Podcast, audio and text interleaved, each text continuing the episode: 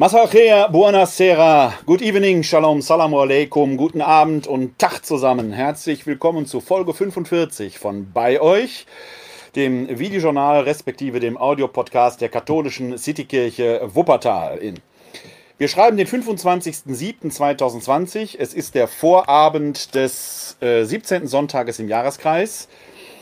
Im Judentum feiert man immer noch Schabbat. Die Sonne steht noch am Himmel. Es ist noch Schabbat.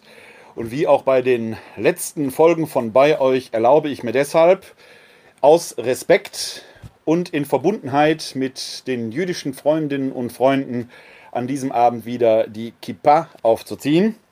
Ihnen allen ein herzliches Shabbat Shalom. Wir sind wieder bei euch, getreu dem Motto des Auferstandenen im Matthäusevangelium, Kapitel 28, Vers 20. Ich bin bei euch alle Tage bis zum Ende der Welt.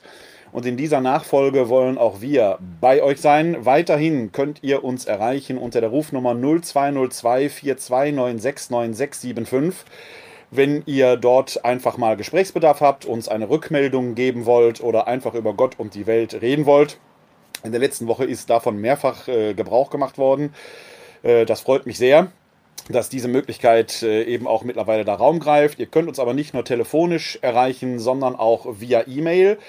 Schreibt uns doch einfach an bei-euch katholische-citykirche-wuppertal.de. Auch dort könnt ihr uns ein Feedback für die Sendung hinterlassen oder auch Anregungen, Themenanfragen und so weiter geben. Auch heute, die Sendung verdankt sich einer solchen Themenanfrage.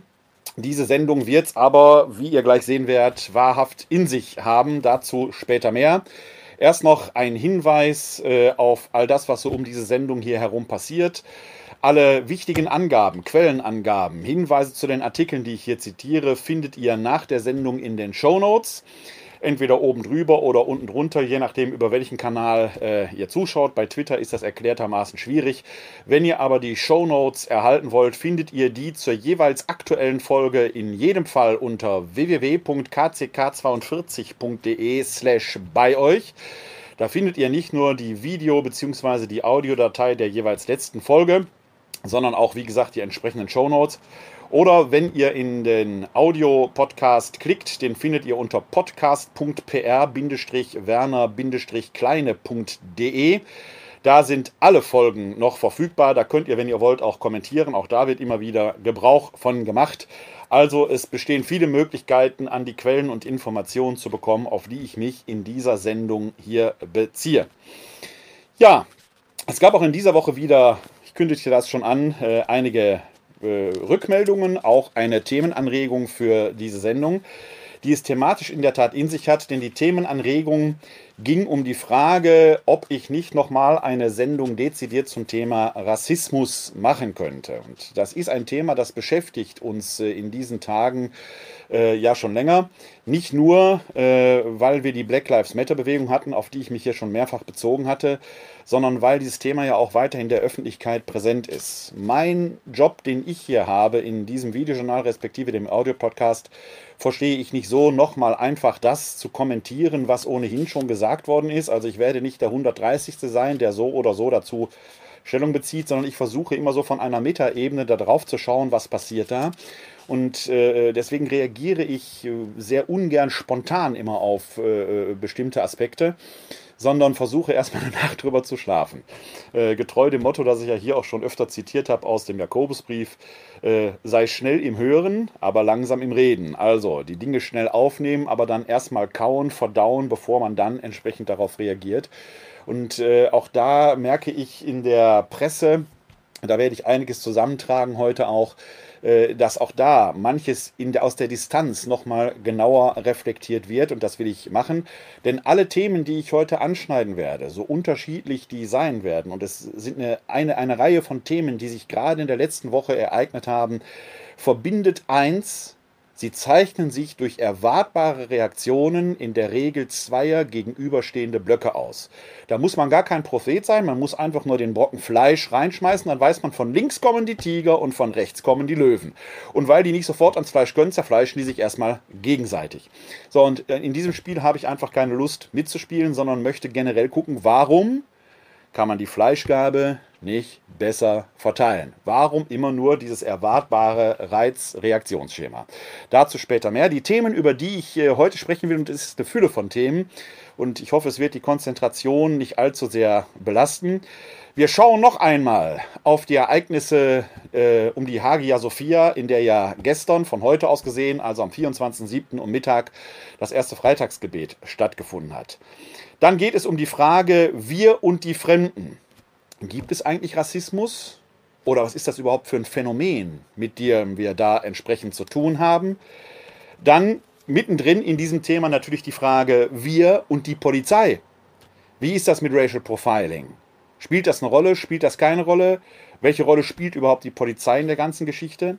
Dann Rom und die Ortskirchen.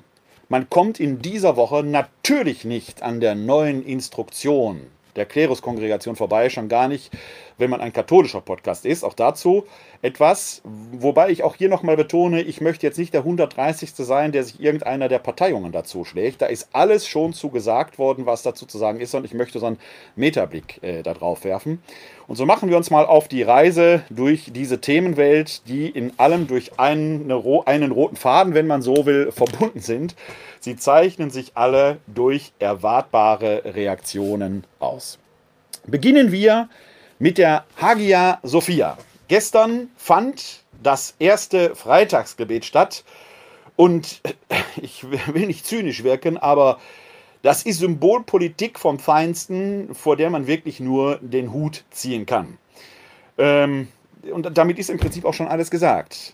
Äh, was dort äh, Recep Tayyip Erdogan, auf Deutsch der gute Erdogan, Tayyip heißt ja der Gute, was der gute Erdogan äh, da gemacht hat, der gute Recep da gemacht hat, ist Symbolpolitik vom Feinsten, die in meinen Augen an Hohlheit nicht zu überbieten ist. Dazu werde ich gleich etwas äh, später etwas mehr sagen, denn man muss die Symbole lesen lernen. Nicht nur dass dort offenkundig Anhänger aus allen Landesteilen und darüber hinaus zusammengekarrt wurden, die alle entweder diesen Zeigefinger nach oben recken, wie ein Penäler, wie ein Streber, der dem Lehrer gefallen will, soll für den einen Gott stehen. Dabei habe ich immer gelernt, man zeigt auf Gott nicht mit nacktem Finger. Anhänger der Miligörisch-Bewegung. Dann die Leute, und darüber haben wir in der letzten Folge hier berichtet, das Rabia-Zeichen zeigen, also diese vier nach oben gerichteten Finger und den äh, quergelegten Daumen, der an den Aufstand äh, in Kairo erinnern soll, wo viele zu Tode gekommen sind, Anhänger der Muslimbruderschaft. Und natürlich sah man auch wieder den Wolfsgruß, der für mich von Kindergartenzeiten an das Zeichen ist, mit dem man kleine Kinder zum Schweigen bringen soll. Also das Schweigefüchschen. Dazu habe ich in der letzten Folge ja ausführlich Stellung bezogen. Diese Leute waren vor und in der Hagia Sophia und haben dort dem ersten Freitagsgebet gelauscht. Jetzt will ich als allererstes dazu sagen, dieser ganze Aufschrei, der jetzt darum sich dreht, darf man eine ehemals christliche Kirche überhaupt muslimisch nutzen, scheitert ja schon daran, dass diese Kirche, die Hagia Sophia, von 1453 bis in die 20er Jahre des 20. Jahrhunderts hinein als Moschee schon genutzt wurde, weil sie von Sultan Mehmed 1453 erobert wurde. Sind wir Christen an dieser Stelle besser? Nein. Denn auch wir kennen das, dass wir ehemalige religiöse Kultstätten christianisiert haben. Wir haben das in den Missionsbewegungen endlos getan, indem man heidnische Kultstätten christianisiert hat. Das größte Zeichen eines heidnischen Kultes, das wir uns bis heute in die Wohnzimmer stellen, ist ein Tannenbaum, den wir christianisieren, an Weihnachten äh, hochstilisieren zu einem Symbol des Weihnachtsfestes. Also wir kennen das, Christen kennen das auch dass wir an solchen heidnischen Bräuchen plötzlich Christentum festmachen. Mehr noch, an vielen, vielen heidnischen Kultstätten stehen heute Kirchen. Ganz berühmt der Kölner Dom, darunter waren mal römische Tempel. Wir kennen das also. Das Pantheon in Rom. Pantheon, alle Götter. Heute eine christliche Kirche für einen Gott, den wir als Dreifaltigen verehren. Man erinnere aber auch alleine an die Kathedrale von Cordoba, die mal eine Moschee war. Also an dieser Stelle müsste man erstmal runterfahren und sagen, das ist jetzt hier noch nicht der Weltenuntergang in sich. Wir schenken uns an dieser Stelle nichts. Wenn wir an dieser Stelle uns selbst ernst nehmen wollen und die Kritik, wie ich finde, eine berechtigte Kritik, die wir an äh, Erdogan üben, ernst nehmen wollen, müssten wir hingehen und müssten diese ganzen christlichen Kultstätten letzten Endes auch selber erstmal stilllegen und Museen daraus machen, aus Respekt vor den anderen Religionen. Okay, ich persönlich bin überzeugter Christ, ich stehe für die römisch-katholische Tradition. Ich glaube, dass das der Königsweg ist. Ist meine persönliche Entscheidung, beißt die Maus keinen Faden ab.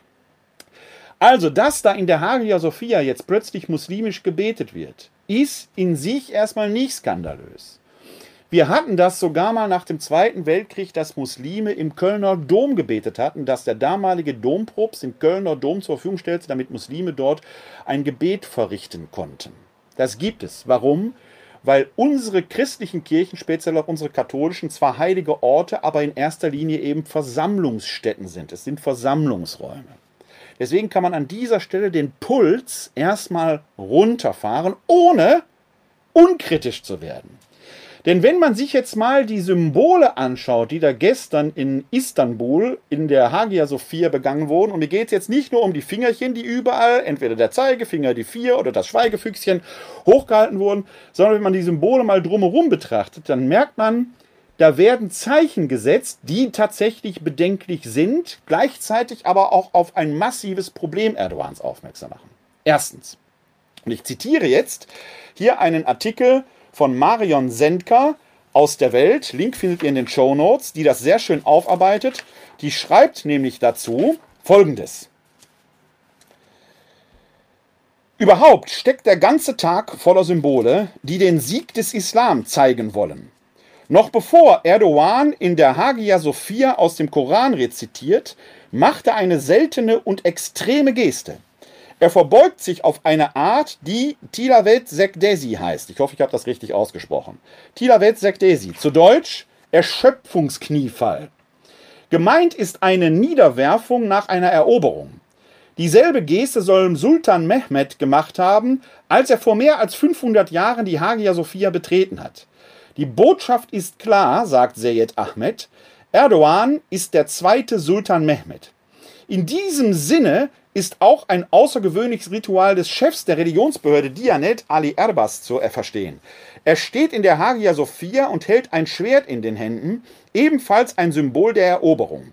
Gegenüber Freunden und Anhängern ist es ein Zeichen des Vertrauens und des Schutzes und gegenüber jedem, der sich wehren will, bedeutet es, du wirst mein Schwert fühlen. Das ist das eigentliche Problem. Man muss die Zeichen lesen können.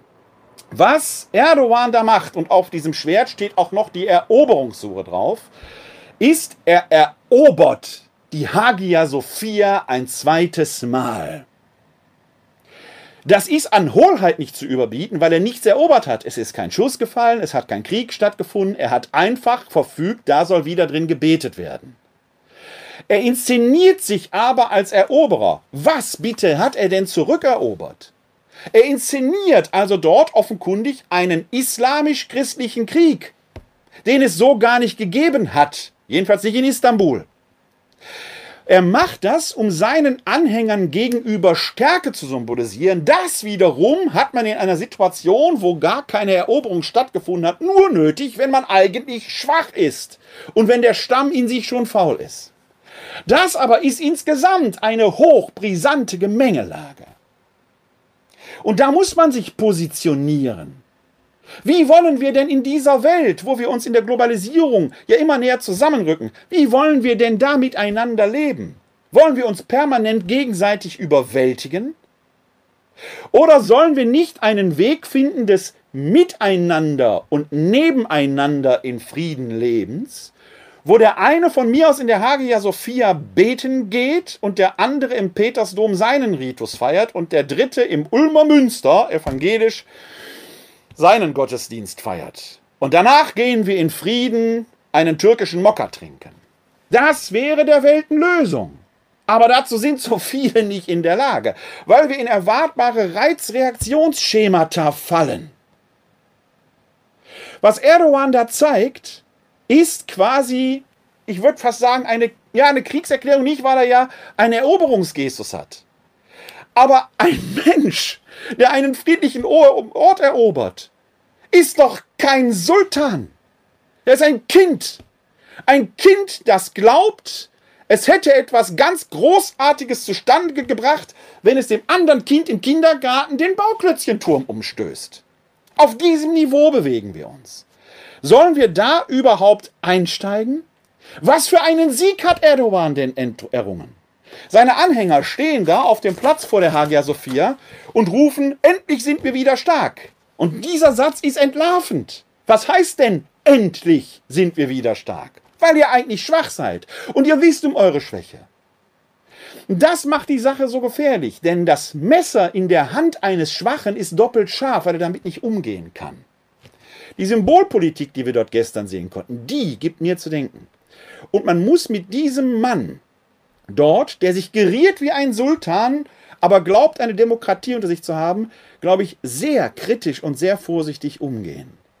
In der europäischen Lesart spielt er ja eine wichtige Rolle, weil es immer noch diesen Deal mit den Flüchtlingen gibt, weil er die zurückhält. Aber was macht dieser Erdogan?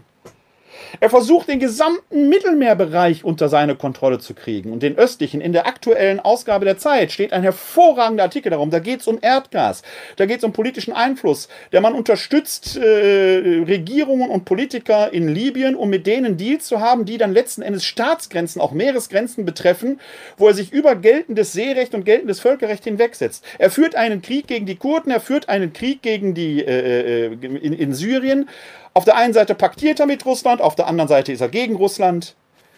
Er wächst ein Konfliktherd heran, für den die Hagia Sophia nur ein kleines, minimales Symbol ist. Da können die Glocken noch so viel gestern um 12 Uhr geläutet haben. Da lacht dieser Mann nur drüber. Ein Mann, der eigentlich schwach ist. Man darf auf diese Ebene so gar nicht einsteigen. Dieser Sieg, den er da gestern errungen hat, wird ein Pyrrhus-Sieg sein, weil er sein Land zugrunde gerichtet haben wird. Macht ihn das ungefährlicher? Nein, genau gerade nicht. Denn Midi Göresch, die Muslimbrüder und diese ganzen Anhänger sind mitten unter uns. Sie sind hier in Wuppertal und sind an anderer Stelle. Und ich beobachte häufig mit einem gewissen Befremden, wie manche, auch Lokalpolitiker, sich völlig unkritisch in deren Moscheen geben, man sich dort gegenseitig die Hand reicht, auf große kulturelle äh, äh, äh, Toleranz macht, ohne diese Dinge tatsächlich zu verstehen und zu begreifen. Wir müssen an dieser Stelle wachsam sein. Rufe ich damit den großen christlich-islamischen Kulturkampf aus? Nein! Weil es letzten Endes nur kleine Splitterbewegungen sind. Ich bin sehr dafür, dass die Religionen miteinander streiten, aber bitte in Worten. Und ich tue das. Ich habe in der letzten Folge ja von diesem Beispiel erzählt, wie ich mit dem Vorsitzenden der jüdischen Kultusgemeinde, Leonid Goldberg, mit dem damaligen Sprecher der Moscheegemeinde hier in Wuppertal, äh, Mustafa Aygün und meine Wenigkeit, wie wir Kaffee getrunken haben. Ich habe da überhaupt kein Problem mit, ganz im Gegenteil. Ich bin sehr an muslimischer Theologie, islamischer Theologie und dem Streit damit interessiert, aber es muss doch ein Streit auf Augenhöhe sein, bei dem man nicht bei der kleinsten Kritik beleidigt aus dem Raum rennt. Man darf aber auch nicht einfach Muhammad Khorshide folgen, der auch nur für eine bestimmte Richtung des Islam steht. Die ist mir sympathisch. Aber es gibt eben nicht den Islam. Was dort in Istanbul geschehen ist, gibt mir zu denken, weil ein Sieg inszeniert wurde, wo kein Kampf war. Welche Botschaft will dieser Mensch uns geben? Und was ist mit der Türkei? Was hat ein Land zu befürchten, dessen Herrscher auf diese Weise solche Inszenierung nötig hat? Wie solche Symbole und solche Worte wirken, kann man, um das Ganze mal in eine andere Richtung äh, äh zu wenden, kann man auch daran sehen, wie in unserem Land auf diesen Mundschutz reagiert wird. Ich kann manchmal mittlerweile Facebook kaum angucken, weil mir dieser ganze Schwachsinn, der einem da begegnet. Ich kann, also meine Zeit ist mir sowas echt zu schade. Also, wenn ich allein diese Rede vom Mund- und Nasenschutz und wo man dann Bilder postet von einem Realmarkt, wo dann unten drunter so ein Garantienweis steht, Achtung, schützt nicht. Ja, ist doch mittlerweile eigentlich jedem klar, mich schützt der Mund- und Nasenschutz nicht. Ich schütze, wenn ich ihn trage, andere. Deswegen, und da kann man sehen, wie Worte und Symbole wirken, schlage ich hiermit vor. Schlage ich hiermit vor. Und das ist in der, übrigens auch schon passiert bei der Schwertgeschichte aus der Hagia Sophia. Da waren gestern tatsächlich, weil natürlich viele Türken die Symbolik sofort verstanden haben Und man versucht sofort zu beschwichtigen, hält das Schwert ja in der linken Hand. Ist ein Friedenszeichen. Ist doch lächerlich. Wenn ich ein Schwert in der linken Hand trage, kann ich es mit der rechten rausziehen. Nein, ist kein Friedenszeichen gewesen. Da könnt ihr noch so viel framen und dran rumdrehen. Das, was dort an Symbolpolitik gestern in der Hagia Sophia stattgefunden hat, ist vom allerfeinsten provokativ. Und das kann man so nicht stehen lassen.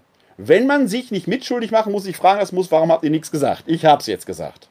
Aber nochmal zum Mund- und Nasenschutz. Ich schlage hiermit vor, damit auch die Dümmsten unter den Dummen es im Internet endlich begreifen, nicht mehr von Mund- und Nasenschutz zu reden, sondern ich schlage vor Spuckschutz, Aerosolbremse oder Tröpfchenfänger. Dann begreift ihr es vielleicht, dass es nicht um euch, sondern um die anderen geht. Und wenn ihr noch einmal sagt, ist doch nur wie eine Grippe, dann schlage ich vor, auch bei der nächsten Grippenwelle sollten wir eine Aerosolbremse und einen Tröpfchenfänger tragen, weil ich die Grippe auch nicht bekommen möchte. Und wer dann sagt, wie sollen wir unser ganzes Leben lang damit rumlaufen? Wenn wir endlich lernen würden, aufeinander Rücksicht zu nehmen, sage ich, ja, bis ihr es begriffen habt. Vielleicht müssen wir also unsere Worte an dieser Stelle nochmal ändern, weil auch Worte letzten Endes nichts anderes sind als Symbole. Und um ein solches Wort handelt es sich auch beim Thema Rassismus. Dieses Wort, was durch rauf und runter geredet wird. Jeder weiß, was damit gemeint ist. Es hat sich in den Alltagswortschatz eingeschlichen und gleichzeitig ist es so gefährlich wie ein Schwert, das ein Imam in der linken Hand trägt, weil es einfach falsch ist. Wir wissen aus Untersuchungen, dass es letzten Endes gar keine menschlichen Rassen gibt. Das ist Nazi-Jargon. Eine Rassismuslehre, die dann einen Herrenmenschen in der schlussendlichen Konsequenz vorsieht, ist Nazi-Jargon. Wir benutzen dieses Wort einfach so weiter. Gibt es verschiedene menschliche Rassen? Der ehemalige US-Präsident Bill Clinton hat in einer äh, Veröffentlichung einer Untersuchung ich glaube im Jahr 2000. Ich schaue nach, damit ich auch die richtige, äh, die richtige Jahreszahl euch ankündige. Also am 26. Juni äh, 2000 hat der ehemalige US-Präsident Bill Clinton eine Studie veröffentlicht, nach der deutlich ist, es gibt keine menschlichen Rassen. Es gibt nämlich, egal Menschen, diese Studie sagt in der äh, Konsequenz, Menschen, egal welcher Rasse, sind zu mehr als 99,9 Prozent gleich. Die entsprechenden Angaben findet ihr in einem Zeitartikel von Bastian Bertner. Wie rassistisch sind Sie? Link in den Show Notes später. Äh, sehr lesenswert. Ich komme auch gleich nochmal auf diesen Artikel zu sprechen. Ob jemand also dunkle oder helle Haut hat, ist genauso wie relevant, wie ob jemand blond oder brünett ist. Ob jemand grüne oder blaue Augen hat ob jemand äh, große oder kleine Hände hat. Auf diesem Niveau bewegen wir uns. Aber niemand würde hingehen und würde an der Augenfarbe Rassen fertig, äh, festmachen. Wir tun das aber, wenn wir über Hautfarben reden. Und das ist egal, ob man das positiv oder negativ wertet. Die Frage ist also, ist dieser Begriff überhaupt richtig? In meinen Augen nicht, aber ich weiß, es ist ein Kampf auf verlorenen Posten. Wir müssten eigentlich von Kulturalismus lesen. Was wir nämlich erleben, ist Culture Clash. Natürlich haben Menschen unterschiedliche Kulturen ausgeprägt und deren kommunikative Systeme sind nicht immer kompatibel. Das merkt man ja an der Weise, wie mit der Hagia Sophia umgegangen wird. Aber über Kulturen könnten wir anders miteinander umgehen. Um nochmal auf diese Rassismusfrage zu sprechen zu kommen, und das Wort ist eigentlich schon falsch. Da schreibt Bastian Bertner in dem schon erwähnten Artikel, wie gesagt, Link in den Show Notes, alle Menschen auf der Erde stammen von gemeinsamen Vorfahren ab, die in Afrika lebten. Vor etwa 70.000 Jahren zogen einige Homo sapiens Richtung Nordosten. Sie sahen einander ähnlich, ihre Haut war schwarz. Sie besiedelten den Nahen Osten, dann Asien und Australien, später Europa und Amerika. So verschieden waren die Orte, an denen die Einwanderer jetzt lebten, dass ihre Körper sich daran anpassten. Wo die Sonne wenig schien, wurde ihre Haut heller, um weiter ausreichend Vitamin D bilden zu können. In der Arktis entwickelten die Inuit ein Enzym, das dabei hilft, Omega-3-Fettsäuren aus Fischen zu verarbeiten. In Südostasien bildeten die Seenomaden vom Volk der Bayau ungewöhnlich große Milzen aus, um bei langen Tauchgängen den Sauerstoffgehalt ihres Blutes konstant zu halten.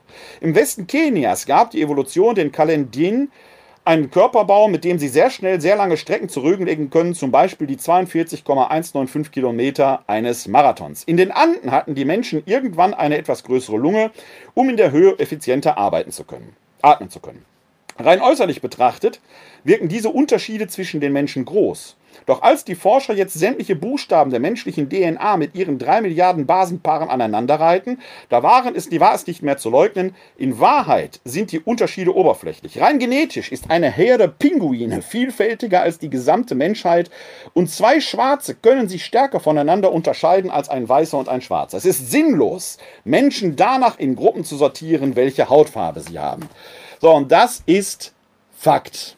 Das ist, beruht auf einer wissenschaftlichen genetischen Untersuchung. Wir sollten also im Prinzip dieses Wort Rassismus in jeder Hinsicht aus unserem Wortschatz streichen. Wir reden, wenn überhaupt, über Kulturalismus. Mir sind manche Kulturen fremd und manche sind mir vertrauter. Kulturen kann man aber lernen. Man kann Kulturalismus sogar studieren, indem ich mich in andere Kulturen hineinarbeite. Ich kann die Sprachen lernen, um die Sprachcodes zu verstehen. Ich kann die Symbole lernen, um die Symbolcodes zu verstehen. Alleine dieses deutsche Bonmot ist nicht mein Bier. Würde in Frankreich heißen, es sind nicht meine Zwiebeln. Und in Italien sagt man, es ist nicht mein Brot. Und in England würde man sagen, es ist nicht meine Tasse Tee. Auf diesem Niveau bewegen wir uns. Wenn ich aber in England hingehen würde in einen Pub und sagen, es ist nicht mein Bier, würde er sagen, okay, her, ist halt meins. Weil deren Kultur einen anderen Sprachcode entwickelt hat. Und an dieser Stelle sollten wir auch mal herunterfahren. Was wir aber haben, und das wird auch in diesem Artikel hervorragend bearbeitet, und darauf bin ich in einer der vergangenen Folgen von bei euch schon mal eingegangen ist, wir haben in unserem genetischen Code aus grauen Vorzeichen, in unserem Elefantengedächtnis hier oben, eine, eine Regel drin, dass der Fremde potenziell gefährlich sein könnte. Und der Fremde könnte der weiße Nachbar sein. Denn wer nicht zum eigenen Clan, zur eigenen Familie gehört, könnte immer Viren einsteppen. Das ist grauen Vorzeiten, Steinzeit. Man weiß nicht, was die haben. Damals in der nomadischen Zeit wo der Mensch noch in kleinen Bewegungen unterwegs war.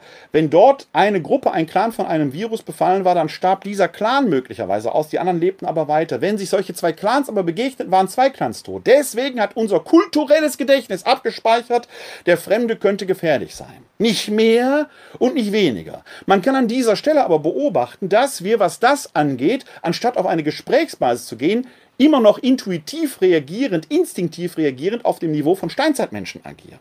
Nicht mehr und nicht weniger.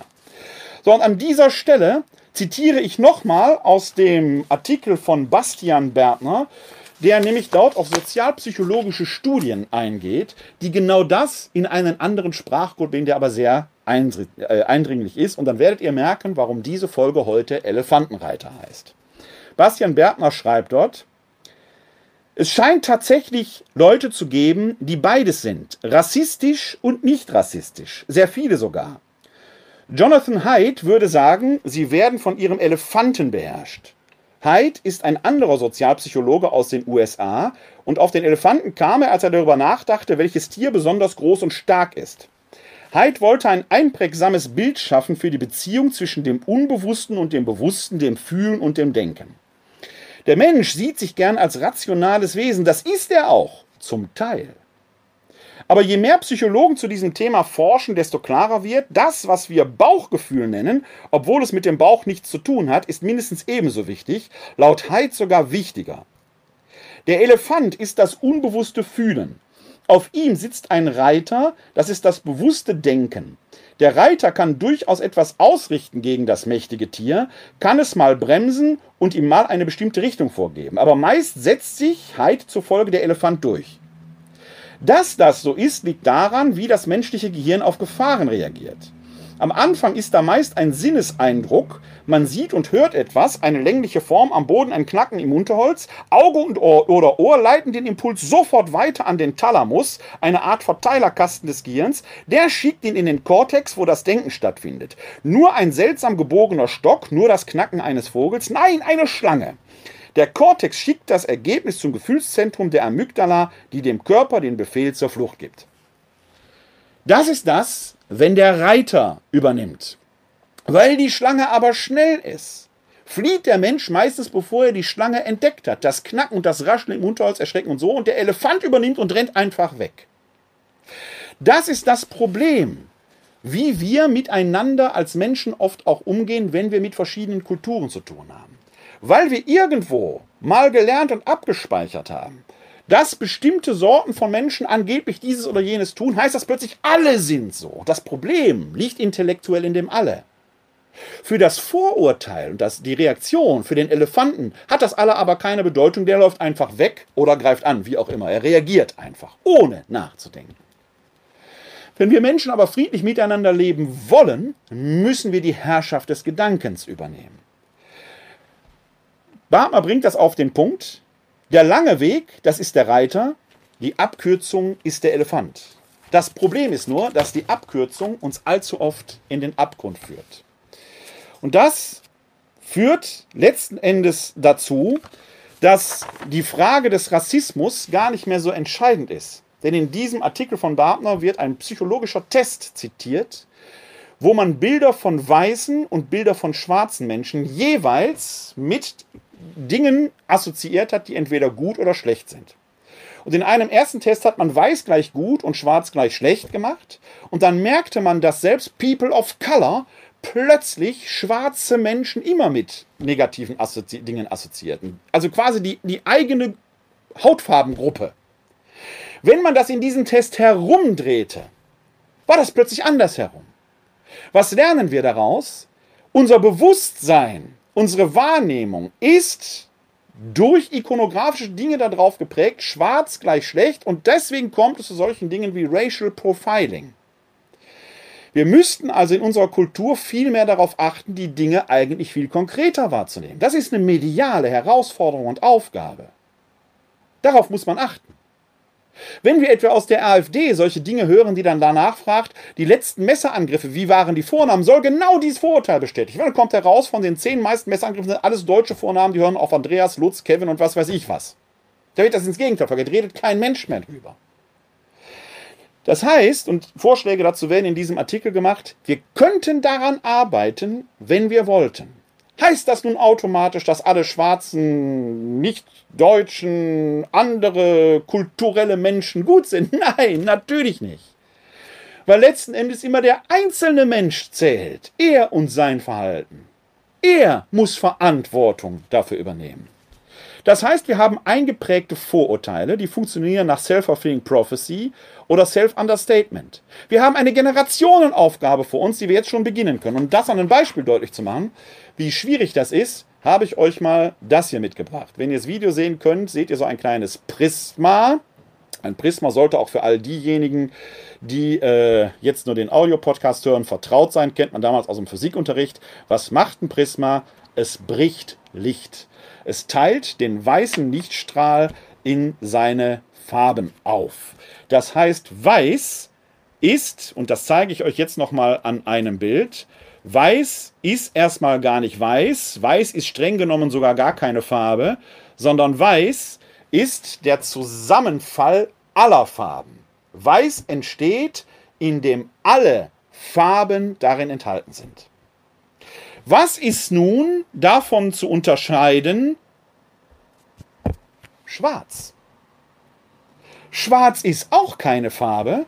Schwarz ist nämlich die Absorption aller Farben. Das eine ist quasi additiv, weiß, da sind alle Farben drin enthalten.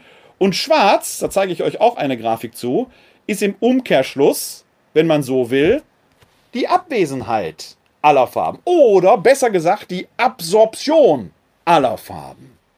Der Witz ist, sowohl in Schwarz als auch in Weiß ist jeweils auf die eine oder andere Weise das gesamte Farbspektrum enthalten. Und an dieser Stelle wird rein physikalisch noch deutlich, wie blödsinnig die Unterscheidung von Hautfarben ist. Und zwar sowohl in die eine wie in die andere Richtung. Und da möchte ich jetzt auf einen springenden Punkt zu sprechen kommen. Denn ich habe keinen Zweifel daran, keinen Zweifel daran, dass die Black Lives Matter Bewegung einen nur allzu berechtigten Grund hat. Dieser Mann, der dort in den USA, George Floyd, ist jetzt nur ein Symbol Dieser Mann ist weder ein Heiliger noch ein Märtyrer, aber er steht, weil es Bilder dazu gibt, Bilder, die sich uns eingeprägt haben. Er steht offenkundig für ein ganz grundlegendes Problem, das es mindestens in den USA so gibt, aber sicherlich auch in anderen Kulturen, die eher weißhäutig geprägt sind. Nämlich, dass so ein Schicksal einem weißhäutigen Menschen in den USA nicht passiert wäre. Da sind also Vorurteile. Der Elefant ist durchgegangen, wenn man so will. Und das mit tödlicher Konsequenz. Was passiert jetzt aber? Es gibt so eine Art Schuldbezichtigung auf der weißen Seite, dass man sagt, People of Color haben ein Problem, das wir Weiße denen aufdrücken. Ein Beispiel dafür ist die Sendung ZDF, also die ZDF-Sendung Die Anstalt, ich glaube vom 14. Juli, wo genau damit gespielt wurde, satirisch. Mir ist in dieser Sendung nie ganz klar geworden, weil ich diese Sendung eigentlich für intellektuell sehr hochrangig halte, nie ganz klar geworden, was ist die schlussendliche Aussage. Denn auf der einen Seite wird dort sehr deutlich gemacht, dass die weiße Kultur, schwarz, Menschen mit schwarzer Hautfarbe, Menschen, People of Color, tatsächlich benachteiligt und dass es dieses Vorurteil in den Köpfen gibt und dass es nicht rausgeht. Der Elefant ist wirksam. Auf der anderen Seite wird aber genau da dieses Vorurteil auch geprägt, dass People of No Color gar keine Chance haben, sich zu bewegen, dass ihr die Schlusssequenz von dieser Sendung, ich lege euch den Link in die Show Notes mal rein, ist ja da. Einer, der mir nach der letzten Sendung und der mit zu der thematischen Anregung für diese Sendung beigetragen hat, äh, sagte, sein Kind wäre hier in Deutschland in einer Klasse die einzige Schülerin mit einem deutschen Vornamen. Er sagte, da kehrt sich das um. Und das glaube ich sofort. Und zwar nicht, weil die Ausländer alle böse wären oder Menschen mit Migrationshintergrund, ist noch so ein Wort, Migrationshintergrund, wann hat man den eigentlich? Haben Holländer, wenn die nach Deutschland kommen, einen Migrationshintergrund? Nein. Haben Polen, wenn sie nach Deutschland kommen, einen Migrationshintergrund? Ja. Da seht ihr dran, wie gaga diese Worte sind. Ich habe in meinem Leben, ich bin in Essen geboren, habe in München gelebt, in Bochum, in Witten, in Wuppertal, in Bonn, wieder in Wuppertal. Ich bin so viel migriert, ich habe auch einen Migrationshintergrund. Das wird bei mir nie mehr jemand unterstellen. Kommt jemand aus Norditalien? Markus Lanz? Südtiroler, kein Migrationshintergrund. Kommt er aus Sizilien? Natürlich Migrationshintergrund, ist beides Italien. Was für ein Quatschwort! Sind unter, kulturelle Unterschiede, die uns auffallen. Die Holländer sind uns kulturell näher, auch sprachlich. Man kann, wenn man Westfälisch versteht, Holländisch auch gut verstehen. Polnisch ist eine slawische Sprache, hat eine ganz eigene Kultur, da fällt es viel eher auf und plötzlich gibt es Vorurteile en masse. Da merkt ihr dran, wie unser Gehirn funktioniert. Der Elefant braucht einen Reiter. Und den muss man anschalten. In dieser ZDF-Sendung Die Anstalt und aus der Erfahrung, die der äh, Feedbackgeber mir per Mail äh, dazukommen ließ, wird deutlich, es hat auch was mit Mehrheitsverhältnissen zu tun. Wenn ich hier in Wuppertal nach Oberbarmen gehe und mich dort in ein arabisches Café setze, bin ich dort ein Exot und ich werde so beäugt, wie am Laurentiusplatz wahrscheinlich arabischsprachige Menschen von den dort in den Kaffeehäusern sitzenden Deutschen beäugt wurden. Wenn man den Begriff Rassismus nimmt, sind natürlich alle Menschen Rassisten. Aber es geht gar nicht um Rassismus, es geht um unterschiedliche Kulturen und wenn ich die Gepflogenheiten in einem Land nicht kenne, falle ich auf. Wie kann man dem Abhilfe schaffen? Indem wir anfangen, unsere kulturellen Sprachen zu lernen, wenn wir es wollen. Wir können uns natürlich auch hinsetzen und sagen, die anderen sind doof dann wird der Elefant dich platt setzen.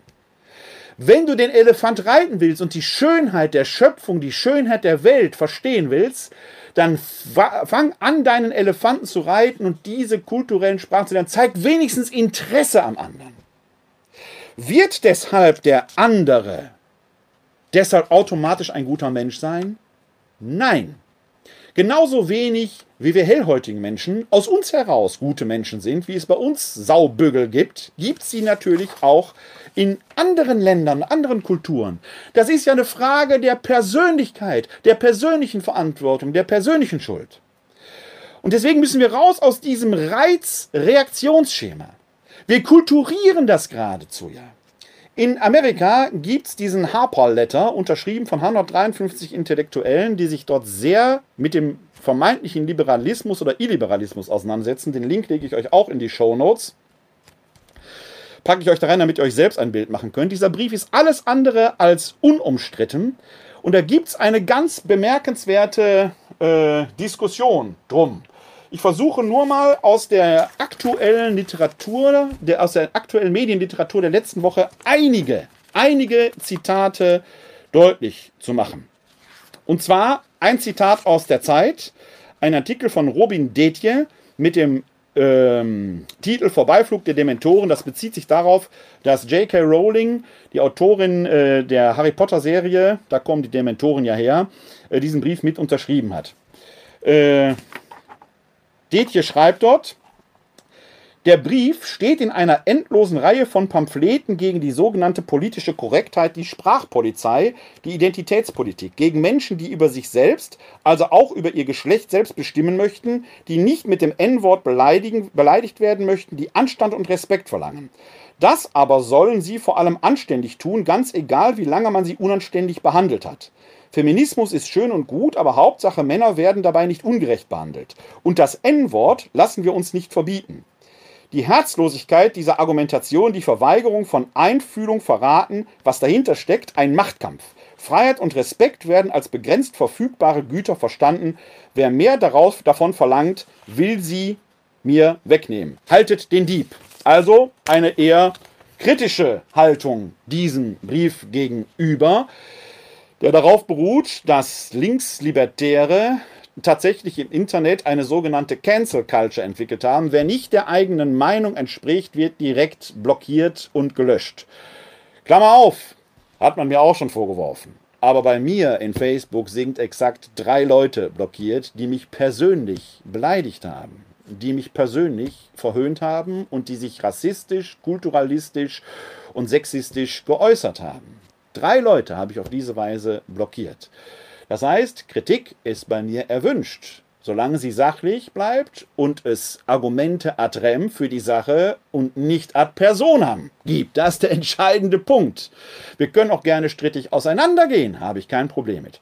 Aber die 153 Autoren wenden sich dagegen, dass Leute, die auch einem linken Spektrum entstammen, äh, äh, und nicht komplett die, äh, der Meinungs, äh, dem Meinungsmainstream dort folgen, direkt gelöscht werden, dass man sich also gar nicht auseinandersetzt. Eine andere Stimme, das war also eher gegen die 153 Autoren, eine andere Stimme zum Thema habe ich der äh, aktuellen Ausgabe der Jüdischen Allgemeinen vom 23. Juli entnommen. Da schreibt die Autorin Jennifer Natalie Picker folgendes zum Thema. Der Dogmatismus, der von radikalen Rechten bereits bekannt und erwartbar sei, breite sich auch in unserer Kultur aus und mit ihm Intoleranz gegenüber Andersdenkenden, An öffentliche Anprangerung und Ausgrenzung sowie die Tendenz, komplexe politische Fragen in moralischen Gewissheiten zu überführen. Fazit: Wir lehnen jedes Ausspielen von Gerechtigkeit gegen Freiheit ab. Das eine ist nicht ohne das andere zu haben.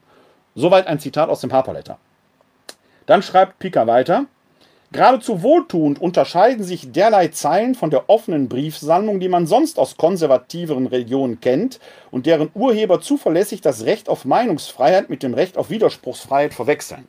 Auch Unterzeichner wie Noam Chomsky, nicht gerade als reaktionärer Ultra bekannt, imprägnieren den Brief gegen etwaige Rechtsausdünstungen. Dabei haben die 153 Autoren zwei Dinge durchschaut, die Linke eher übersehen. Erstens, auch der gute Zweck rechtfertigt nicht, bei der Wahl der Waffen auf das illiberale Arsenal des Gegners zurückzugreifen. Zweitens, Tabus entstehen nicht, indem man sie auf Twitter postet. Tatsächlich sind Tabus sogar eine recht angenehme Sache. Wie schön wäre eine Welt, in der Vergleich Israels mit dem NS-Staat ein absolutes Tabu wäre. Allerdings stehen Tabus auch, äh, Allerdings stehen Tabus eben auch erst am Ende einer gesellschaftlichen Auseinandersetzung, die auf freier Rede und Gegenrede basiert. Sie sind das Ergebnis einer Abstimmung aller. Niemand kann sie einfach festlegen oder durch professionelles Beleidigtsein erzwingen. Worauf Bücker hier also anhebt, ist tatsächlich ein kommunikativer Offenbarungseid, die eigene Meinungsfreiheit, und zwar sowohl von Linken wie von Rechten kann man das beobachten, die eigene Meinungsfreiheit ganz hoch zu halten, die eigene Meinung aber direkt zu verabsolutieren und jeden Zweifel, jede Anfrage, jede auch nur detailliert andere Sichtweise sofort zu verwerfen als persönlichen Angriff und in einen Beleidigtseinsmodus hineinzugehen. Schwierig, schwierig, in dieser Weise entsprechend zu agieren. Dazu noch ein Hinweis von Kerstin Kohlenberg, die äh, dann schreibt, und äh, dieser Hinweis ist mir besonders wichtig, weil man merkt, bei diesen 153, die sind sich untereinander auch noch gar nicht so homogen, denn die Historikerin Carrie Greenwich, eine von gut zwei Dutzend afroamerikanischen Unterzeichnerinnen und Unterzeichnern des Aufrufs, hat ihren Namen mittlerweile zurückgezogen. Sie sei überrascht gewesen, sagte sie, dass so viele Personen auf der Liste zu Themen, die ihr wichtig seien, völlig andere Meinung vertreten. Genau das sei die Idee des Aufrufs gewesen, ein Zeichen zu setzen gegen die Spaltung des Landes, kommentierte daraufhin ihr schwarzer Mitunterzeichner Malcolm Gladwell. Dann sage ich nur herzlichen Glückwunsch. Diese 153 diskutieren untereinander, auch wenn da jemand seine Unterschrift zurückgezogen hat. Und dieses Miteinander ringen, das ist den Elefanten reiten nicht dem eigenen Bauch zu gehorchen, nicht sofort in ein Reizreaktionsschema zu fallen, sondern versuchen, den Reiz zu spüren, den Impuls zur Reaktion auch, aber sich dann, und das ist diese Intention aus dem Jakobusbrief, schnell im Hören, langsam im Antworten und das Ganze einmal durch den Filter des Gehirns laufen zu lassen, zu sagen, will ich darauf antworten, pick up your battles, will ich diesen äh, diesen Kampf tatsächlich fechten?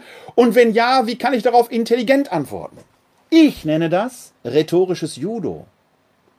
Ich kann natürlich mit dem Kopf wie so ein Esel oder wie so ein, besser gesagt, wie so ein Ziegenbock dem anderen auf die Hörner nehmen, haben wir beide Kopfschmerzen. Oder ich kann manchmal einfach nur geschickt zur Seite treten und den anderen vor die Wand laufen lassen. Überlegt selber, welche Welt wollen wir bauen, in der wir in der Vielfalt der Kulturen leben, um das Licht der Wahrheit zu erblicken? Oder wollen wir wie Ziegenböcke aufeinander reden und von Eroberungen reden, den anderen überwunden zu haben? Wollt ihr der Wahrheit durch konstruktiven Streit näher kommen oder wollt ihr das Schwert der Eroberung ziehen? Entscheidet selbst, wohin ihr wollt, egal welcher Provenienz ihr angehört. Ich jedenfalls bin mittlerweile sehr traurig über den Verlust der Debattenkultur, den man erleben kann, der allerorten spürbar ist. Wenn ich so auf Facebook gucke, ich habe da nicht mehr viel Lust zu kommentieren. Ich habe jetzt gerade letzte Woche eine sehr interessante, einen sehr interessanten Diskurs übrigens über diese vatikanische Instruktion geführt in meinem Account, den ich sehr bemerkenswert fand, weil er fair ablief, in Rede und Gegenrede und sachorientiert war. Ein äußerst seltenes Ereignis, hat mir sehr viel Freude gemacht. Und ich betrauere, und es treibt mich um, ich betrauere tatsächlich diesen Verlust dieser Debattenkultur und habe auch dazu in der aktuellen Ausgabe der jüdischen Allgemeinheit gelesen. Da geht es allerdings um den Verlust des Tempels. Da schließt sich quasi fast der thematische Kreis, denn die Juden haben ihr heiligstes Heiligtum, den Tempel im Jahr 70 verloren. Der Gräuel stand dort. Die Römer errichteten heidnische Statuen. Und dieses Gedenken ist ja kein Fest. Fest straut man sich gar nicht zu sagen, wird im Fest Tisha B'Av gefeiert. Ende August ist es dieses Jahr, glaube ich. Und in einem Artikel, der dort darauf zu sprechen kam, habe ich den schönen Satz gelesen: Trauern kann man nur um das, was man geliebt hat. Trauer ist so gesehen eine andere Form der Liebe, wo aber etwas betrauert wird, weil das Geliebte verloren gegangen ist. Und weil ich Debattenkultur liebe, bin ich voller Trauer über den Verlust der gegenwärtigen Debattenkultur. Kann man auch sehen am Umgang mit der Polizei. Da möchte ich jetzt ähm, nur, auf, nur am Rande aufmerksam machen auf zwei Artikel aus der aktuellen Ausgabe der Zeit. Gibt es auch online. Link findet ihr in den Show Notes. Und ähm, weil wir uns ja über Rassismus und Kulturalismus hier unterhalten haben, will ich auch das da in den Mittelpunkt stellen. Denn bei der Polizei geht es ja um die Frage nach Racial Profiling. Auch hier beobachte ich in der gesamten Diskussion nur ein Schwarz-Weiß-Denken und die ganzen Grau- und Farbtöne, die dazwischen sind, werden komplett ausgeblendet. Wenn etwa unser Innenminister Horst Seehofer eine Untersuchung von Racial Profiling überhaupt ablehnt, weil es ja verboten sei. Da kann ich nur sagen, ja, dann hätten wir Katholiken auch keine Studien anfertigen lassen müssen über den Missbrauch von Klerikern, von Kindern und so weiter, denn ist ja auch verboten. Da merkt ihr, stimmt was nicht in der Argumentation. Bloß weil etwas verboten ist, ist es ja nicht da. Und deswegen ist es wichtig und notwendig, dass diese Dinge untersucht werden, auch um die Fehler im System zu finden und der Täter habhaft zu werden. Dazu schreibt Julian Nafe, ein Kommissaranwärter in der Ausbildung der aktuellen Ausgabe der Zeit, damit der deutschen Polizei auch weiterhin so großes Vertrauen entgegengebracht wird, ist es wichtig, die eigene Haltung zu Themen wie Rassismus immer wieder aufs Neue zu reflektieren, sowie differenziert und vor allem gemeinsam miteinander ins Gespräch zu kommen, anstatt jegliche Kritik, egal ob im Nachhinein berechtigt oder unberechtigt, von Beginn an als unangebracht abzuweisen. Differenziertheit und eine vernünftige Auseinandersetzung wünsche ich mir nicht nur von Politikern und Journalisten. Ich möchte alle Leser, unabhängig von Alter, Herkunft und Beruf, ermutigen, gemeinsam dazu beizutragen, das gesellschaftliche Klima zum Positiven zu bewegen und die Diskussionskultur zu verbessern. Indem wir aufeinander zugehen, Vorurteile abbauen und versuchen, emotional aufgeladene Debatten mit mehr Sachlichkeit zu begegnen. Der Mann ist 22 Jahre alt und von solcher Weisheit kann ich nur den Hut vorziehen und sagen, wie gut, dass wir solche jungen Leute auf dem Weg ins Kommissarsamt haben. Ich kann da wirklich nur meinen Hut vorziehen und kann dem eigentlich nicht mehr hinzufügen. Dann zum Thema Racial Profiling ins ähnliche Horn stößt dann auch Professor Tobias Singelstein, ähm, der äh, in einem Interview mit Özlem Topçu dann aber auch äh, zum Racial Profiling äh, Stellung bezieht. Die Frage von äh, Frau Topçu lautete, ich hoffe, ich spreche die Namen richtig aus, weil ich äh, kann leider kein Türkisch. Die Frage lautete, ist Racial Profiling als polizeiliche Methode überhaupt rassistisch? Antwort von Singelstein, Racial Profiling verstößt grundsätzlich gegen die Diskriminierungsverbote des Grundgesetzes und ist daher verboten. Es gibt aber Ausnahmen davon. Wenn es etwa erwiesen ist, dass bestimmte Personengruppen in bestimmten Orten häufig in bestimmte Straftaten verwickelt sind, dann kann die Polizei befugt sein, an diesen Orten das äußere Erscheinungsbild von Personen als ein Kriterium neben anderen heranzuziehen, um deren Kontrolle zu rechtfertigen. Aber sie muss dann vor Gericht auch detailliert darlegen können, warum das in diesem Fall ausnahmsweise erlaubt war. Das heißt, es muss, wenn dann, zwingende Gründe geben. Es geht nicht, dass eine Freundesgruppe, wo drei Hellhäutige, drei Dunkelhäutige unterwegs sind, die drei Dunkelhäutigen kontrolliert werden oder nicht in die Disco gelassen werden, während man die drei Hellhäutigen rein ist. Da gibt es keinen Grund für. Wenn es aber in einem bestimmten Ort eine Straftat gegeben hat und man weiß, die kann nur von Männern ausgeübt worden sein. Da ist natürlich nicht verwunderlich, wenn alle Männer in diesem Ort möglicherweise für einen Speicheltest berufen werden. Alle Männer. Wohlgemerkt. Ihr merkt, ein Merkmal, das Menschen haben, in dem Fall das Geschlecht, schränkt die Nachforschung ein. Das ist natürlich, würde niemand als Racial Profiling bezeichnen. Niemand. Wäre eher Sexual Profiling. Aber es macht Sinn. Und genauso sagt er, man kann natürlich etwas konstruieren, wo man weiß, tatsächlich eine bestimmte Personengruppe, die eine bestimmte Physiognomie, was auch immer hat, könnte in Frage kommen, aber es muss begründbar, im Einzelfall begründbar sein. Und damit man ausschließen kann, dieser unselige Vorwurf endlich von der Kette kommt und wenn er berechtigt ist, damit man entsprechende Lösungsschritte einleiten kann, kann man nur dem Innenminister empfehlen, machen Sie diese Studie, so wie ich als Katholik froh bin, dass wir diese Studie in der katholischen Kirche haben, auch wenn ich da sage, sie hätte noch viel intensiver, transparenter und besser gemacht werden können. Und ich bin froh, dass die einzelnen Bistümer sich da auch weiterhin auf den Weg machen. Man kann die Wahrheit nur ans Licht bringen, wenn man Licht drauf wirft. Das ist Sinn der Studie. Sonst rennt der Elefant weg. Wir wollen aber den Elefanten reiten. Das gilt auch für die Frage der Instruktion der Kleruskongregation mit dem schönen Titel Die pastorale Umkehr der Pfarrgemeinden veröffentlicht wurde. Auch da gab es wieder die erwartbaren Reaktionen von vielen aller Orten, die äh, vorhersehbar waren. Man könnte manche Dialoge quasi neu schreiben. Tatsächlich gibt es keinen erkennbaren Fortschritt. Ich persönlich war über diese Instruktion nicht äh, wesentlich überrascht, weil sie eigentlich nur den State of the Art nochmal wiederholt in Erinnerung gerufen hat. Und offenkundig hat man sich im Vatikan bemüßigt gefühlt, das nochmal zu tun. Das ist ja nicht nur eine Frage für deutsche äh, Phänomene, sondern auch für weltweite Fragen, weil natürlich bestimmte Problemlagen, die man weltweit hat, auf ganz neue Antworten haben. Das Problem, dass ich als Neutestamentler, ich bin ja Exeget und die Exegeten gelten in der Theologie immer so ein bisschen anarchisch, weil wir natürlich immer schauen, was steht da in den Heiligen Schriften. Und nicht alles, was wir heute in der Kirche so haben, kann man eins zu eins aus der Heiligen Schrift ableiten.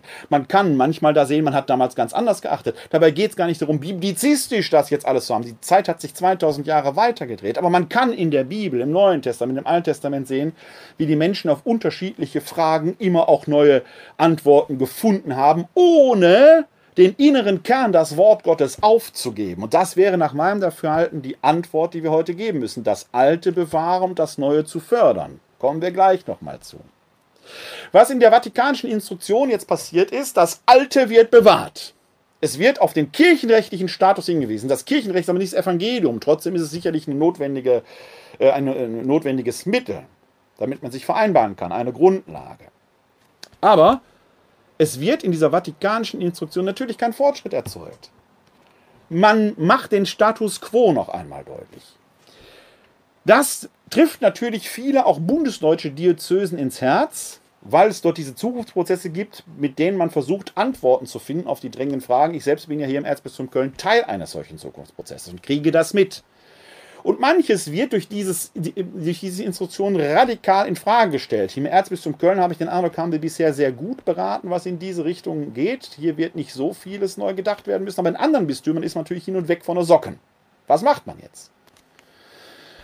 Neu ist, dass ein Großteil der Bischöfe sich sehr gegen diese Instruktion öffentlich positioniert. Das ist tatsächlich etwas Neues. Was mich jetzt interessieren würde, haben die auch den Mut, diesen Widerstand durchzustehen? Gehen die über den Rubikon nach Rom und sagen, wir machen es nicht. Wir erobern neues Land. Oder werden sie sich nicht letzten Endes doch, wie es bisher in der Kirchengeschichte immer war, unterwerfen? Hatten wir schon vor 150 Jahren beim Ersten Vatikanischen Konzil, als es um das Dogma der päpstlichen Unfehlbarkeit ging. Kam gerade aus Deutschland ganz erregter Widerstand. Haben sich alle unterworfen. Ich bin gespannt, ob den großen Worten jetzt auch Taten folgen. Das wäre neu. Bisher ist mir bekannt, dass ein Bischof das Papier positiv bewertet hat. Das ist Erzbischof Rainer Maria Kardinal Wölki, Erzbischof von Köln, der da eher eine positive Konnotation für gefunden hat. Und schon fällt man über ihn her. Vor allen Dingen über ein Wort oder über einen Satz, eine Feststellung, die er, wenn ich richtig informiert bin, wenn ich den Link finde, packe ich ihn in die Shownotes, in einem Interview, ich glaube fürs Domradio, gesagt hat, dass er sagt, der Priester ist ja durch die Weihe in die Lage kommt, Christus als das Haupt der Kirche zu repräsentieren und damit kommt ihm die Leitung zu.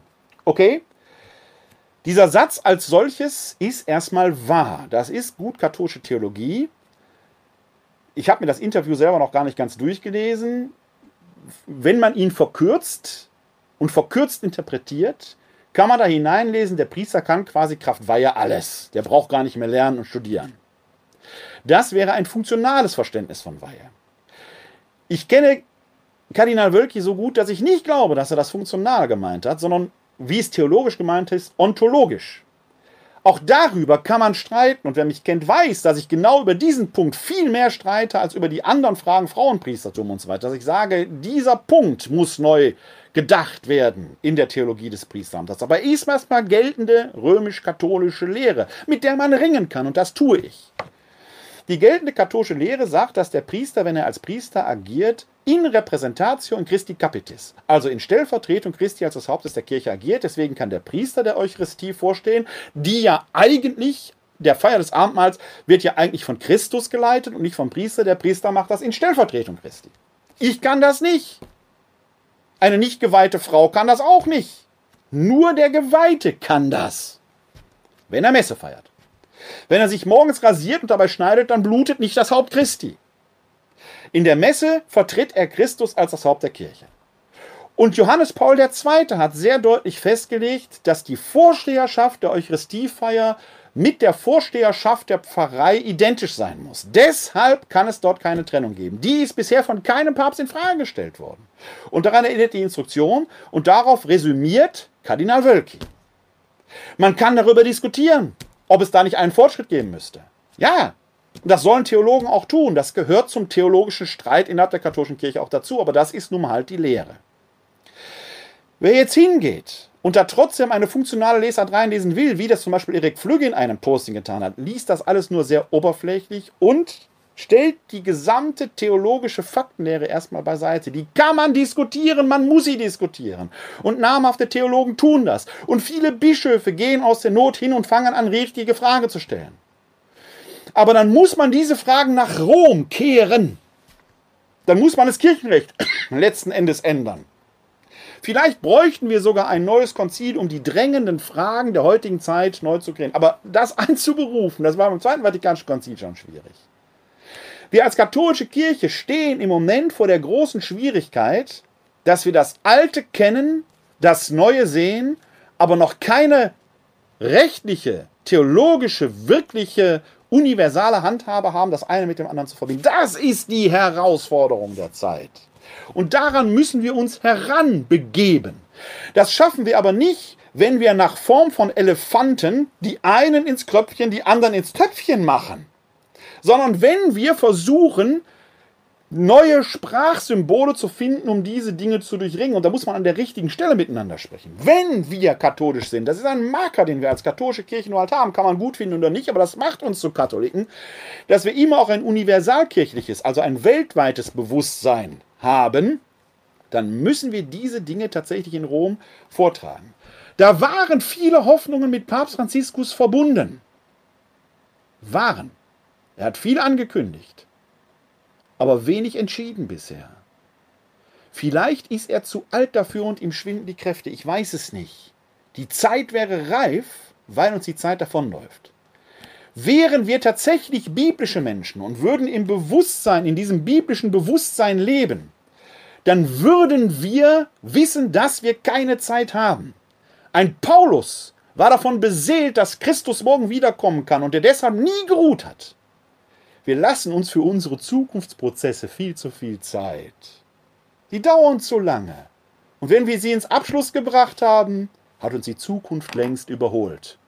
Und vor allen Dingen vergessen wir darüber, in der Gegenwart zu, le äh, zu leben. Der Regenbogen ist ein Bundeszeichen. Und der Regenbogen, Bundeszeichen Gottes, der Noah-Bund, Zeichen des Regenbogens. Steht zwar nicht so in der Bibel, werden manche jetzt vielleicht schreiben, stimmt, da steht nur der Bogen in den Wolken, aber es liegt doch sehr nahe, dass damit eben auch der Regenbogen gemeint ist. Im Regenbogen sind alle Farben enthalten. Das Weiß, das in viele Farben aufgespalten ist. Vor allen Dingen muss man die Sonne im Rücken und den Regen in der Front haben. Und man weiß, dass alle Farben im Schwarz absorbiert und aufgehoben sind. Und das Schwarz kann die Sonnenwärme speichern. Das Ganze zu sehen den Elefanten zu reiten und die eigenen Reizreaktionen erstmal in den Griff zu bekommen. Das wäre die Aufgabe für die kommende Woche und vielleicht für die kommende Zeit. Das war jetzt eine relativ lange Sendung bisher mit vielen Themen, aber es gab eben diesen gemeinsamen Faden, der alle Themen miteinander verbindet, Reizreaktionsschema. Und wenn wir tatsächlich Menschen sein wollen, dann sollten wir uns daraus auszeichnen, dass wir eben nicht nur einfach unseren Trieben folgen und gehorchen, dem ersten Impuls. Wir sollten aus diesem Reizreaktionsschema aussteigen und erstmal sagen, wenn wir diesen Reiz verspüren, innerlich wenigstens einen Schritt zurücktreten und wenn wir schon keine Nacht haben, um mal drüber zu schlafen, wenigstens mal einmal die Gedanken kreisen lassen, ob man das, was man sagen will, nicht wirklich sagt, sondern vielleicht anders sagen könnte. Und manchmal ist es sinnvoll, nur einen Schritt zur Seite zu gehen und den Ochsen oder Ziegenbock, der auf einen zurennt, vor die Wand laufen zu lassen.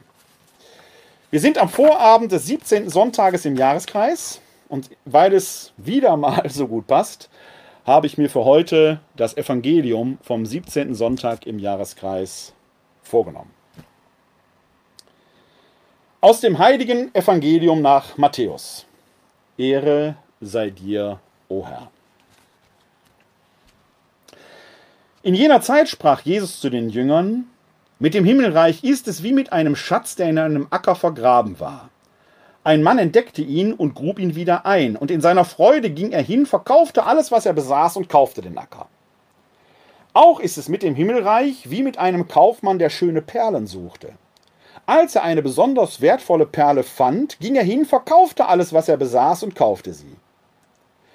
Wiederum ist es mit dem Himmelreich wie mit einem Netz, das ins Meer ausgeworfen wurde und in dem sich Fische aller Art fingen. Als es voll war, zogen es die Fischer ans Ufer. Sie setzten sich, sammelten die guten Fische in Körbe, die schlechten aber warfen sie weg. So wird es auch bei dem Ende der Welt sein, die Engel werden kommen und die Bösen aus der Mitte der Gerechten aussondern und sie in den Feuerofen werfen. Dort wird Heulen und Zähneknirschen sein. Habt ihr das alles verstanden? Sie antworteten ihm, ja. Da sagte er zu ihnen, Deswegen gleicht jeder Schriftgelehrte, der ein Jünger des Himmelreiches geworden ist, einem Hausherrn, der aus seinem Schatz Neues und Altes hervorholt. Evangelium unseres Herrn Jesus Christus. Lob sei dir Christus. Ein bemerkenswertes Evangelium vom 17. Sonntag im Jahreskreis. Auf den ersten Blick wieder so ein Text, wo man denkt, alles schon mal gehört, kennst du, da Schatz im Acker, Perle und so weiter. Bei näherer Betrachtung aber merkt man zumindest bei dem ersten Gleichnis, wo es bei dem Schatz und dem Acker geht, dass da durchaus eine Unterschlagung im Raum steht. Denn dieser Mensch, der den Acker kaufen will, dem gehört er ja offenkundig nicht, aber er weiß, in dem Acker ist ein Schatz. Wäre er nicht verpflichtet gewesen, dem Besitzer diesen Fund anzuzeigen? Nein, der kauft sich den Acker und sagt, guck mal, ich habe einen Schatz gefunden. Er investiert und nimmt etwas an sich, was den Preis dessen, was er gekauft hat, wenn man gewusst hätte, das liegt da drin, enorm erhöht hätte. Ist eine gewisse Form von Unterschlagung. In einer ähnlichen Weise, keine Unterschlagung, ein Kaufmann, der schöne Perlen sucht, als er eine schöne Perle findet, verkauft er alles, um sich diese Perle zu kaufen. Das ist ja Wahnsinn. Was will der mit einer Perle? Von einer Perle kannst du nicht leben. Aber die Schönheit dessen zieht ihn an und dafür ist er bereit, alles zu geben. Dritte Gleichnis. Die Fische, die gefangen werden, werden erst später aussortiert. Die Guten und die Schlechten. Sehr ähnlich wie das Gleichnis vom Unkraut im Weizen, wo auch erst nach der Ernte das Gute vom Schlechten getrennt wird. Drei sehr unterschiedliche Gleichnisse, die eins miteinander verbindet. Was eins miteinander verbindet, heißt, gib alles, um den Schatz zu bekommen. Manchmal musst du mit einem Trick kämpfen. Was alle drei miteinander verbindet, ist, alle drei Akteure in den Gleichnissen, niemand hat den Elefanten reiten, den Elefanten laufen lassen, sie haben den Elefanten geritten. Hätte der Mann in dem ersten Gleichnis den Schatz einfach ausgegraben und an sich genommen, wäre doch denkbar gewesen. Hätte sofort jeder geschrien. Seht den Dieb! Er hätte verloren. In dem zweiten Gleichnis, wenn dieser Mann nicht alles verkauft hätte, hätte er das Ziel seiner Sehnsucht, die Schönheit der Perle, nie in seinen Besitz gebracht. Und beim dritten Mal, wenn man die Fische an Bord aussortiert hätte auf den schwankenden Booten des Sees Genezareth, wären auch die guten Fische möglicherweise wieder mit über Bord gegangen. Der Elefant hätte die falschen Entscheidungen getroffen indem diese drei Leute den Elefanten reiten, finden sie jeweils genau die richtige Lösung. Und die richtige Lösung kann manchmal eben auch darin bestehen, in diesem Fall, was den Schatz im Acker angeht, niemandem davon zu erzählen, bis die Zeit nicht reif ist. Plötzlich liegt ein Schatz in einem Acker und der ehemalige Besitzer wird sich ärgern, dass er da etwas verkauft hat. Wer hätte so etwas nicht schon erlebt? Wäre es jetzt nicht fair gewesen, den Schatz mit dem Alten zu teilen? Das Gleichnis lässt diese Frage offen, was daraus passiert. Es suggeriert, dass er den Schatz für sich behalten hat. Den Schatz, den wir in Händen halten, für den wir alles geben sollten, ist das Wort Gottes, das uns anvertraut ist. Der Tempel, in dem wir dieses Wort Gottes verehren, ist nie aus Steinen. Die heilige Weisheit, die Hagia Sophia, muss in unsere Herzen einziehen. Und solange unser Herz verschlossen ist, wird die Weisheit keinen Sitzplatz haben. Da könnt ihr noch so viele Steine bauen, noch so viele Schwerter schwingen, noch so viele Unterwerfungsgesten machen. Wenn sie nicht ins Herz einzieht, habt ihr nichts verstanden. Der wahre Tempel aus Gottes, wahre Tempel Gottes, besser gesagt, die wahren Tempel Gottes, sind immer aus Blut und Fleisch. Und damit das Wort Gottes in unsere Herzen einziehen kann, müssen wir es mit unseren Ohren hören, mit unserem Verstand durchdringen und dann in unserem Herzen Wohnsitz nehmen lassen. Reitet diesen Elefanten. Wie das geht?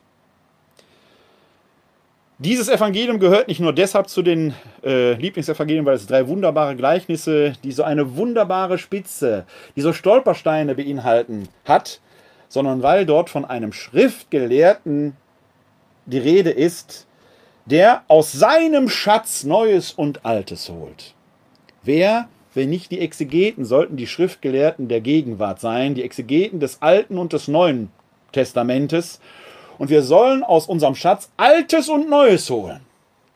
Die vatikanische Instruktion hat das Alte gehoben.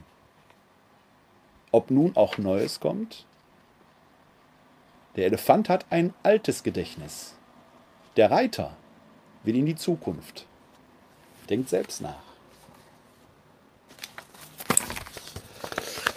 Am Schluss des heutigen Tages möchte ich dann noch wie üblich ein Lied singen, und zwar aus dem Gotteslob, die Nummer 468, Gott gab uns Atem.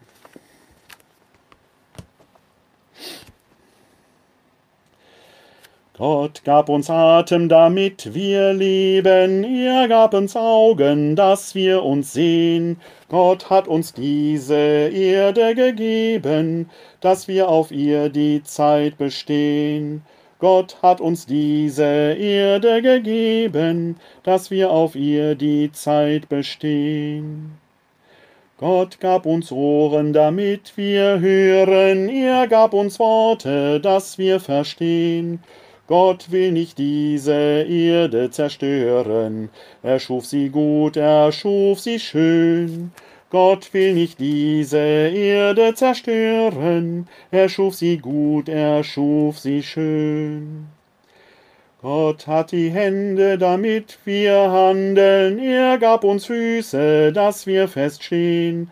Gott will mit uns die Erde verwandeln, wir können neu ins Leben gehen.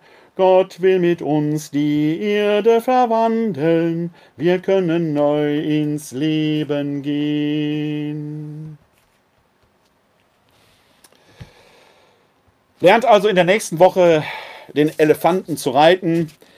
Die nächste Sendung werden wir hier aus meinem Arbeitszimmer senden, so Gott will, am 1.8. wieder so gegen 19 Uhr.